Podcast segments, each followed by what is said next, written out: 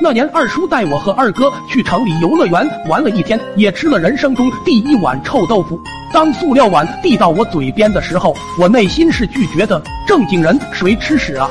可我被迫吃了一口之后，顿觉神清气爽。世间竟有如此美味！从此，他那令人难忘的味道就在我内心种下了一颗种子。那段时间正是农村收黄豆的时候，家家户户都会磨豆腐，请村里的人来吃饭。我和二哥家也不例外。二哥那天想吃臭豆腐，但是没钱买，就来找我商量该怎么解决这个问题。求人不如求己，买不了还不能自己做吗？等大人们都出去干农活了，我和二哥就去他家开始了实验。众所周知，臭豆腐最主要的就是臭字。于是我和二哥就把豆腐放在了厕所里，可惜效果不佳。正当我愁眉苦脸的时候，二哥脑袋上的灯泡突然亮了，妙计从他嘴里说出来，着实令我刮定相看。听完他的计策，我立刻就准备去准备材料，没想到二哥把我拉住了，用新鲜的，新鲜的口感好一些。说着，二哥就脱下裤子，排出了一碗新鲜的材料。在他的鼓励之下，我在掌声中也贡献了一碗。于是我俩把材料放在了一个小蒸锅里，又用水把它搅拌了一下，准备蒸豆腐。遗憾的是，不知道要蒸多久，我和二哥就把豆腐拿到外面去蒸了半个小时，然后就出去玩了。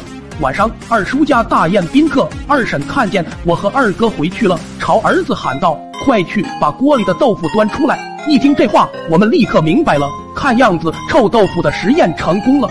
二哥激动地跑到屋后，端出了我们自己做的臭豆腐。拿到桌子上的时候，蒸锅的一个把手突然掉了，二哥一下没拿住，锅里的豆腐和材料全洒在了桌子上。那味道真的直击灵魂，主使莫过于此。受热的屎分子极其活泼，他们调皮地钻进每个人的鼻孔，分享自己的气息。大人们骂骂咧咧地下了桌子。村长看着二叔，抱怨道：“不就吃你一顿饭吗？至于干这事？”二叔二婶连连道歉，二哥看着摔烂的豆腐，心疼不已。他抓起豆腐就要往嘴里送，二叔当场暴走，追着二哥满屋跑，豆腐摔了一地。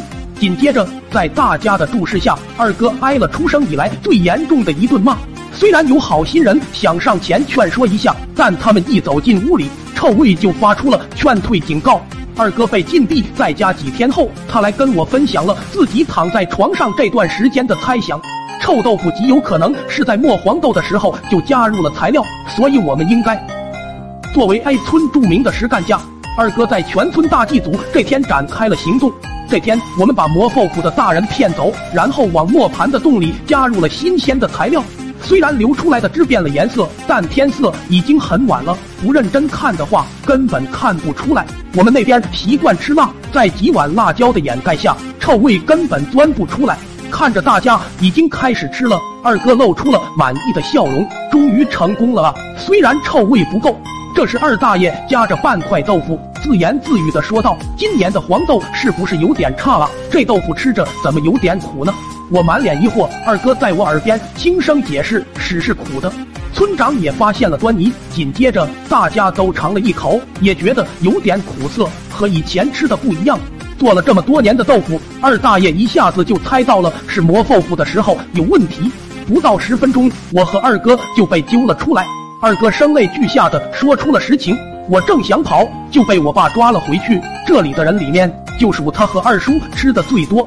我俩被提到祠堂，村长跪在前面，列祖列宗，村子里出了两个孽畜，今天我在你们面前实行族规，请列祖列宗见证。